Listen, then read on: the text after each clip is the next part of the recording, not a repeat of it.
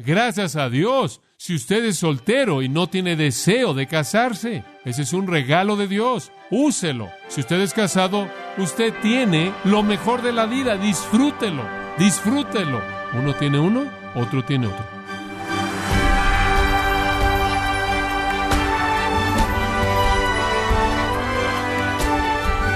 Bienvenido a su programa Gracias a vosotros con el pastor John MacArthur. Lea la Biblia y encontrará muchas buenas razones para casarse. Por supuesto, también encontrará razones válidas para mantenerse soltero. Pero ¿cómo encontrar qué opción es la adecuada para usted? ¿Acaso puede saberlo con certeza? Quiero invitarlo a que nos acompañe cuando el pastor John MacArthur continúa con la serie titulada Lineamientos para la soltería y el matrimonio, en gracia a vosotros. La Biblia tiene mucho que decir del matrimonio, hay mucho en el Nuevo Testamento del matrimonio. Nuestro Señor Jesús enseñó mucho del matrimonio. Él se refirió al matrimonio muchas veces en los registros de los Evangelios. Él afirmó en Mateo 19 que el hombre y la mujer fueron hechos el uno para el otro. Dios los hizo el uno para el otro. Él afirma que deben unirse y volverse una carne y este fue el matrimonio y esto de hecho fue algo que Dios mismo unió. Jesús también enfatizó que el matrimonio debe ser monógamo.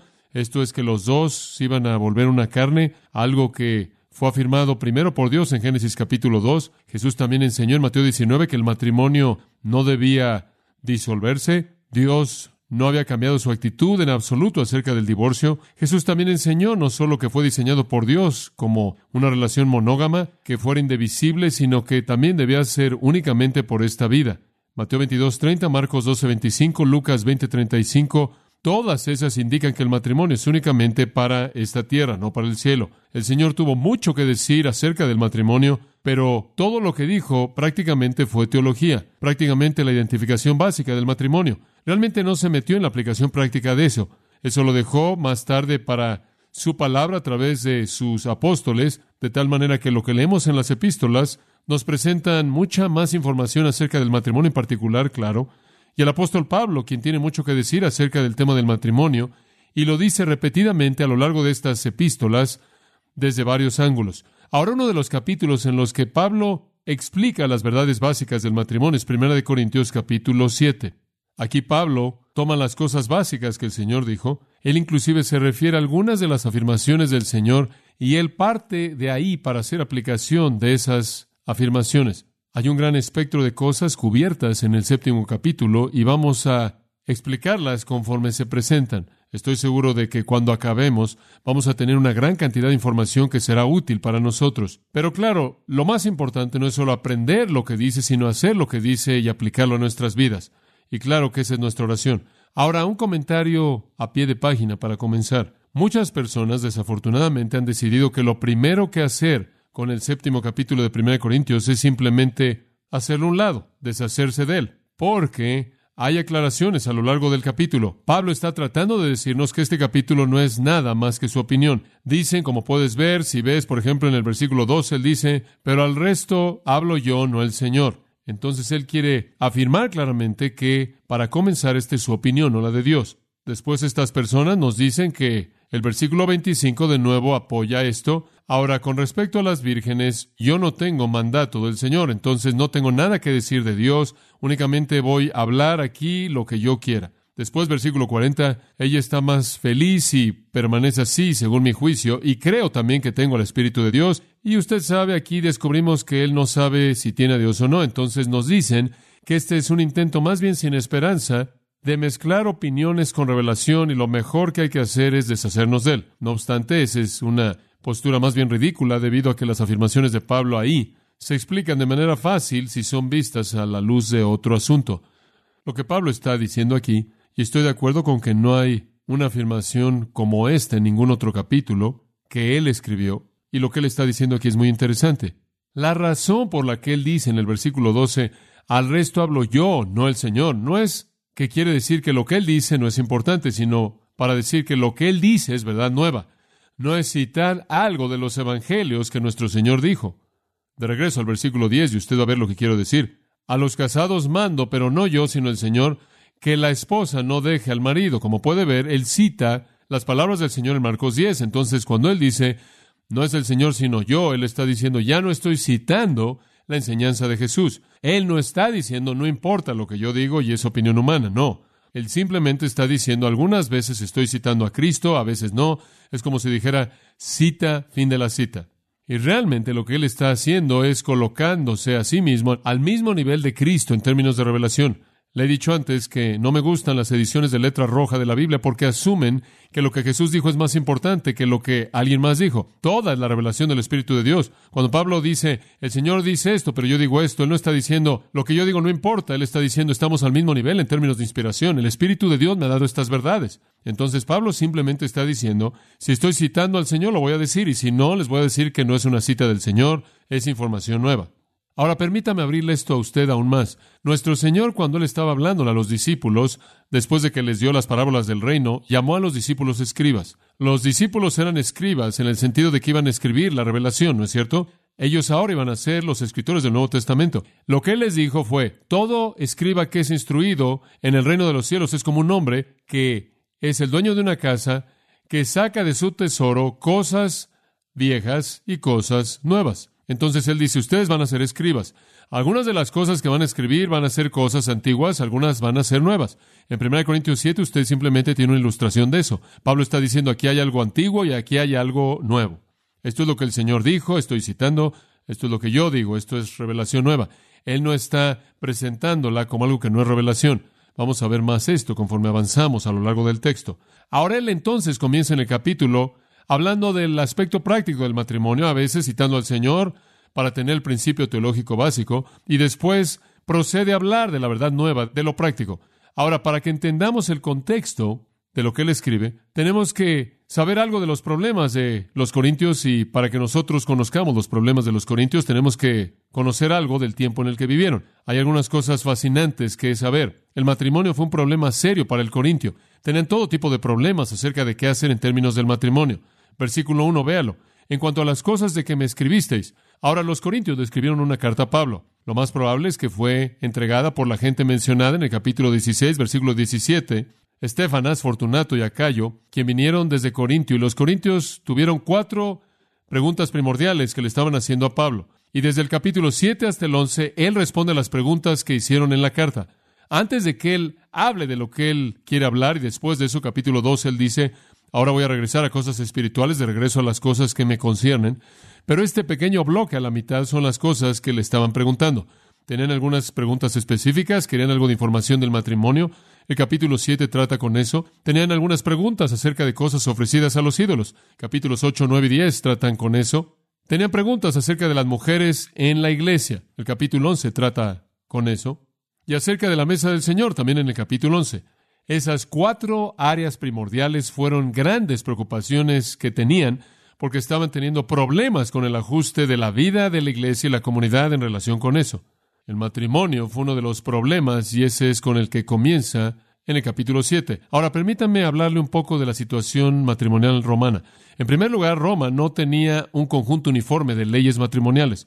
Usted se podía casar por lo menos de cuatro maneras diferentes todas las cuales eran reconocidas como matrimonio en algún sentido. Lo primero sería que muchos eran esclavos, decenas y cientos y miles de esclavos, y ni siquiera eran considerados humanos, entonces ni siquiera tenían los derechos de un ciudadano en realidad. Cuando querían casarse o unirse en lo que realmente era vivir juntos, en lugar de un matrimonio oficial, el dueño de los esclavos acordaba con lo que se llamaba un contubernium, lo cual simplemente significa compañerismo de tienda. El dueño decía muy bien, los dos pueden vivir juntos y eso consumaba cierto tipo de matrimonio de esclavos. Ahora, si a él no le gustaba lo que estaban haciendo y no le preocupaba en particular la situación, el dueño de los esclavos podía separarlos o podía vender al marido o podía vender a la esposa. Entonces usted tenía muchos problemas reales en la primera iglesia porque muchos de los primeros cristianos fueron esclavos y habían tenido un trasfondo matrimonial como este. Ahora, ¿qué iba a hacer la primera iglesia? ¿Acaso el apóstol iba a decir, muy bien, todos ustedes que viven juntos, acaben con eso, sálganse de ahí, no es justo, no es correcto, la Biblia no dice eso, no dice que hicieron eso. Lo que Pablo trató de hacer no fue disolver todo, sino tratar de enseñarles la santidad del matrimonio que tenían bajo fuera cual fuera la base legal que tenían. Si estaban viviendo juntos bajo un compañerismo de tienda, él simplemente les decía, quédense juntos, muestren ser leales el uno al otro, ámense, hagan todo lo que puedan de ese matrimonio como Dios diseñó que fuera, porque esa era la única opción realmente que tenían como esclavos. Había otra manera en la que usted podía casarse, otro tipo de relación, y esta era llamada usus, U-S-U-S. Ahora, esta costumbre en particular significaba que una mujer y un hombre podían vivir juntos durante un año, y al final del año se podían identificar como marido y mujer. En la actualidad llamamos eso qué? Matrimonio de ley común. Esa era una manera en la que se casaban. Entonces la iglesia tenía que enfrentar a personas que estaban casadas por ley común, que no tenían un papel legal o nada para identificar su matrimonio. De nuevo, el Nuevo Testamento no dice nada acerca de lo que debían hacer fuera de la santidad del matrimonio que existe, bajo sea lo que sea que existe. Simplemente manténganlo. Había otra manera, coemptio en mano, lo cual era matrimonio por venta, en donde el padre vendía a su niña al marido. El hombre venía y acordaban el precio correcto y podía quedarse con la hija. Así funcionaba. Y como lo he dicho muchas veces, dependiendo de la niña, el precio variaba. Supongo que podía ser constituido por media docena de ovejas a un pollo cojo, pero tenía que ver mucho con la niña particular en mente. Quizás algunas veces el padre tenía que hacer ajustes. Entonces, era el tipo de matrimonio, coemptio en manum, el cual en cierta manera se acordaba en términos financieros. Pero la más elevada, la más noble, era cuando la gente se casaba bajo lo que se llamaba confarreatio, unirse a un nivel elevado. Este era una especie de matrimonio de clase. ¿Y quieres saber algo muy interesante? La ceremonia de matrimonio entera, como la conocemos en la actualidad en la iglesia cristiana, viene de este matrimonio romano pagano. No viene de la costumbre hebrea en el Antiguo Testamento, no viene de una base en el Nuevo Testamento, totalmente es la ceremonia pagana de los romanos. De hecho, la boda hebrea duraba cuánto? Normalmente siete días. Entonces usted sabe que no lo hacemos ya así. Estamos muy lejos de la boda acostumbrada hebrea. Pero esto era algo de una tarde o de una noche. Las dos familias se unían, escogían a lo que se llamaba la dama de honor y una especie de el caballero de honor. La pareja unía sus manos derechas, esa es la razón por la que todavía hacemos eso en una ceremonia de matrimonio. Repetían sus votos y después de los votos se ofrecían oraciones. Ese es el procedimiento estándar, nada más que ofrecían las oraciones a Júpiter y Juno. Habían flores, las flores se acostumbraban y la corona de la novia realmente era el comienzo de lo que conocemos en la actualidad como el buqué de la novia. La novia siempre usaba un velo el cual estaba levantado. Había un anillo y de ahí viene la idea entera del anillo de bodas, ahí comenzó, y siempre era colocado en el mismo dedo. Este dedo en donde tengo el mío, en donde usted tiene el suyo, porque en su capacidad maravillosa de las ciencias médicas, al diseccionar el cuerpo humano, descubrieron que un nervio corría de la mitad de este dedo hasta el corazón. Y debido a que ese nervio estaba conectado con el corazón, ese es el lugar en donde el anillo debía ir. Todo eso fue el sistema romano de matrimonio. Cuando todo eso se acababa, iban a otro lugar y créalo o no, disfrutaban de un pastel. Así es. Entonces ahora usted sabe de dónde vino la costumbre entera. Ahora, aquí hay cuatro maneras diferentes. Viene en una iglesia una iglesia está fundada y la gente está casada o en cierta manera casado, viviendo juntos o había todo tipo de problemas. ¿Qué va a hacer usted? ¿Qué va a hacer? ¿Va usted a formular nuevas leyes para el imperio romano? Usted no puede hacer eso. La iglesia no puede imponer sus leyes en el imperio romano. Lo que Pablo hace, lo que todos los escritores del Nuevo Testamento y maestros hacían, era simplemente enseñar la santidad del matrimonio independientemente de cómo llegó usted a estar ahí. Simplemente haga lo mejor que usted puede hacer con la situación en la que está. Ese es el punto. Ahora, esos serán algunos de los problemas que estaban enfrentando, pero añadidos a ellos, aquí tenían problemas serios y reales. La naturaleza moral dentro del matrimonio se había destruido a tal grado que el divorcio era algo muy, muy común. Hay registros de personas que se habían casado tantas veces como 27, 28, 29 veces. Contaban sus años por sus esposas y era una tasa de divorcio alta. Había inmoralidad, había homosexualidad por todos lados, concubinato. Los hombres usaban a sus esposas para limpiar la casa y cocinar las comidas y hacer lo que quisieran hacer y después tenían otras mujeres para su placer. Esta era una situación mala. Encima de todo eso, ¿sabía usted que en el tiempo del apóstol Pablo en esos días en el Imperio Romano hubo una rebelión feminista? Nada nuevo jamás ha sucedido. Quiero que sepa eso, nada nuevo. Salomón tuvo razón, no hay nada nuevo debajo del sol. Y esta es una cita de Jerónimo Carcopino, quien ha escrito un libro interesante llamado La vida diaria en Roma. Dijo, junto con las heroínas de la aristocracia, las esposas irreprensibles y las madres excelentes que todavía se encontraban dentro de sus rangos, es fácil citar a esposas emancipadas, o más bien sin control, que evadieron los deberes de la maternidad por temor a perder su buena apariencia. Algunas se enorgullecían por estar detrás de sus maridos en ninguna esfera de actividad y competir con ellos en pruebas de fuerza en las que su sexo habría parecido prohibírselas. Algunas no estaban contentas con vivir sus vidas al lado de su marido, sino que condujeron otra vida sin él. Fuera debido a control natal voluntario debido a un asunto de pobreza, muchos matrimonios romanos al final de los primeros dos siglos no tuvieron hijos. El movimiento inclusive se expandió más. Juvenal dice, y esta es una cita, con lanza en mano y el pecho expuesto, buscaron cazar cerdos. Otras asistieron a las carreras de carros en ropa de hombres y algunas se convirtieron en luchadoras. Usted siempre se había preguntado en dónde comenzaron las mujeres luchadoras. Comenzaron en la Roma antigua. Juvenal dice esto de nuevo escribiendo desde el punto de vista romano. ¿Qué pudor puede usted esperar de una mujer que usa un casco, odia a su propio sexo y se deleita en certámenes de fuerza? Fin de la cita. No es exactamente mi tipo de mujer, debo admitirlo. Desde hace mucho tiempo, el matrimonio comenzó a sufrir. Los votos fueron violados, las mujeres demandaron vivir sus propias vidas. Tan pronto como las mujeres quisieron salirse del matrimonio, los maridos podían soportar mucho de eso y con gusto las dejaban. Los hombres estaban contentos con descartar a sus mujeres tan rápidamente como las mujeres comenzaron a irse. Descartaban a sus mujeres por salir sin un velo, por hablar con la persona equivocada en público, por ir a algún lugar o hacer algo sin pedir el permiso de sus maridos. Se divorciaban de una mujer para casarse con una más rica. Cicerón hizo eso. Las mujeres comenzaron a deshacerse de sus maridos. Juvenal escribe, de esta manera ella se enseñorea de su marido, pero antes de tiempo ella vacía el reino de ella. Ella va de una casa a otra desgastando su velo de novia. Fin de la cita. Entonces usted puede ver que el retrato del matrimonio era algo muy confuso. Entraban y salían a matrimonios, el divorcio estaba por todos lados, habían problemas con quién realmente estaba casado y quién no estaba casado, ¿Qué acerca del hombre que suele vivir en compañerismo de tienda y alguien vendía a su mujer? Puede volverse a casar. Tener muchos problemas acerca de resolver todo.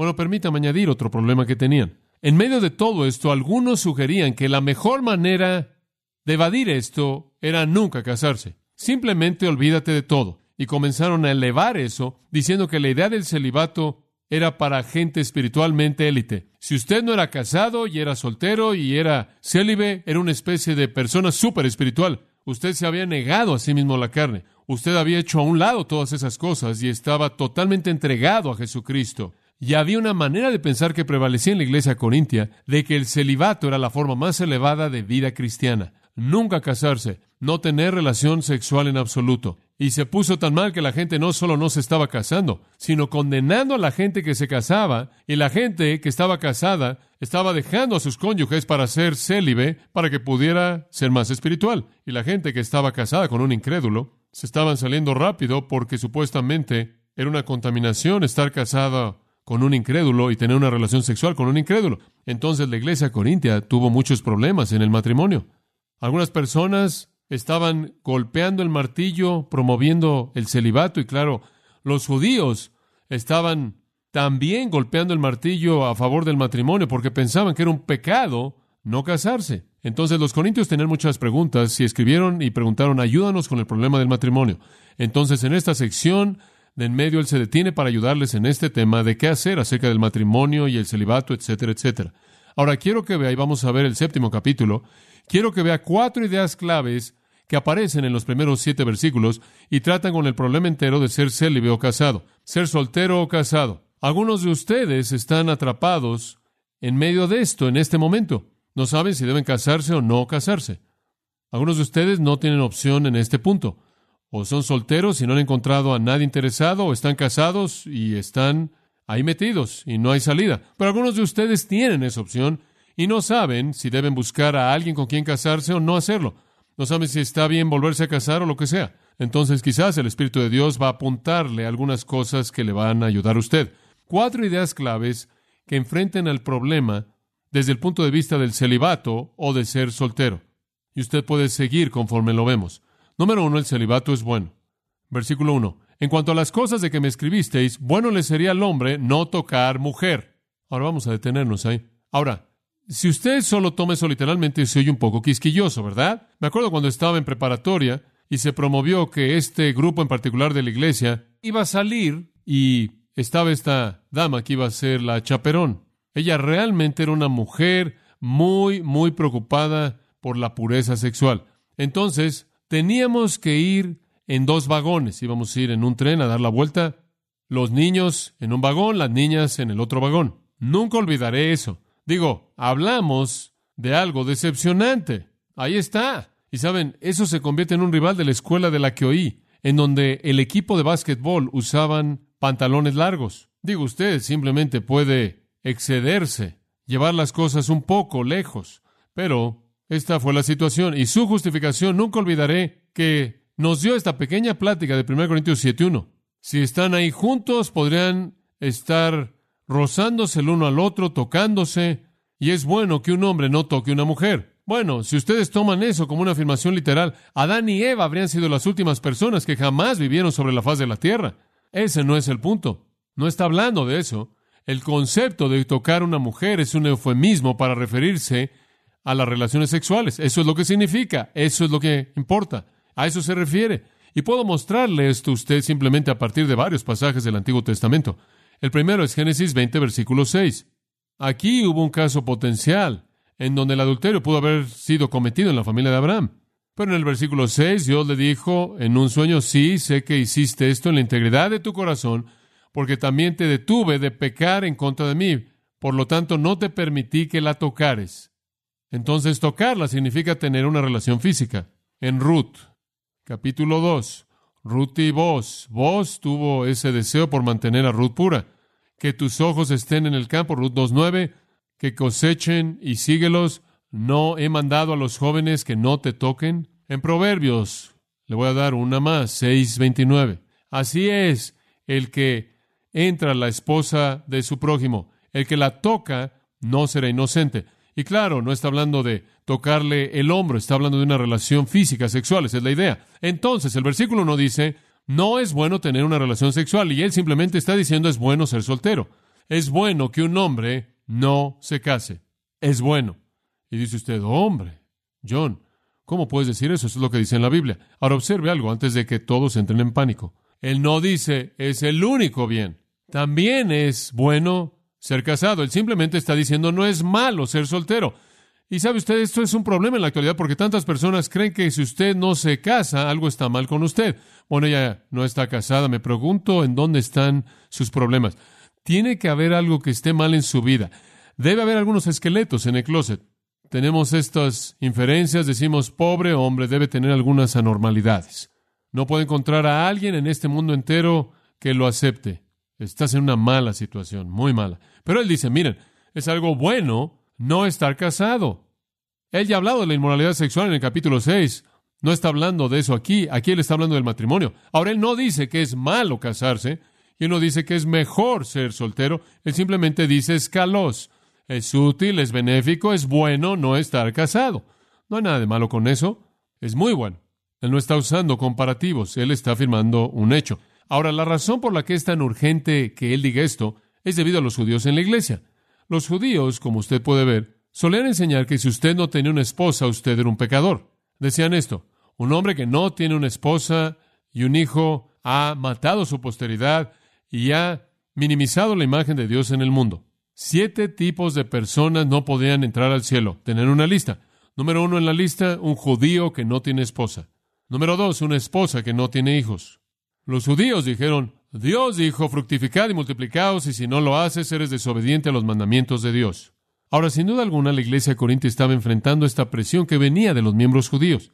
Estaban diciendo, tienes que casarte, y los gentiles que no querían meterse en el asunto del matrimonio y querían estar en algún tipo de nivel devocional elevado a Dios, estaban diciendo, olvídalo, hombre, vamos a ser célibes y vamos a alejarnos de manera estricta del matrimonio y vamos a vivir una vida totalmente entregada a Dios. Pablo está comenzando al decir, es bueno ser soltero, está bien, no hay nada de malo con eso.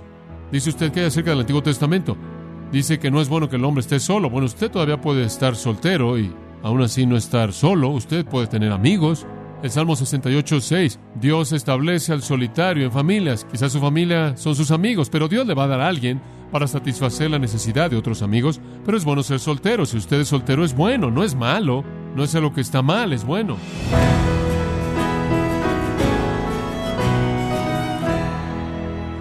Hemos estado escuchando al pastor John MacArthur mostrando los estándares de Dios para el matrimonio que nunca han cambiado en la serie titulada Lineamientos para la soltería y el matrimonio, en gracia a vosotros.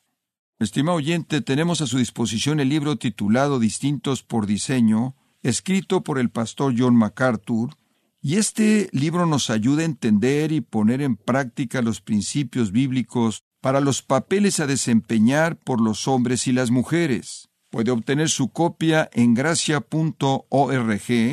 o en su librería cristiana más cercana. También permítame recordarle que puede descargar en audio transcripción gratuitamente los sermones de esta serie, lineamientos para la soltería y el matrimonio, así como todos aquellos que he escuchado en días, semanas o meses anteriores, en gracia.org org. Si tiene alguna pregunta o desea conocer más de nuestro ministerio, como son todos los libros del pastor John MacArthur en español, o los sermones en CD, que también usted puede adquirir, escríbanos y por favor mencione la estación de radio por medio de la cual usted nos escucha en gracia a vosotros. Es importante conocer no solo el país y ciudad de donde usted nos escucha, sino también la radio. Para quienes contactan nuestro ministerio por primera vez, pueden solicitar una copia del mensaje de promoción sin costo alguno, un mensaje por oyente únicamente. Si usted vive en los Estados Unidos o Puerto Rico, escríbanos a Gracia Vosotros, P.O. Box 4000, Panorama City, California 91412 o puede escribirnos a través del siguiente correo electrónico radio arroba En nombre del pastor John MacArthur, de nuestra asistente administrativa Jessica Fonseca, así como del personal, queremos darle las gracias invitándole para que nos acompañe en la próxima edición y juntos continuar desatando la verdad de Dios un versículo a la vez en gracia a vosotros. Esto ha sido todo y queremos agradecerle su sintonía de lunes a viernes. Y en nombre de John MacArthur y del personal de este organismo, invitarle para que nos acompañe en la próxima edición y así juntos continuar desatando la verdad de Dios un versículo a la vez en gracia a vosotros.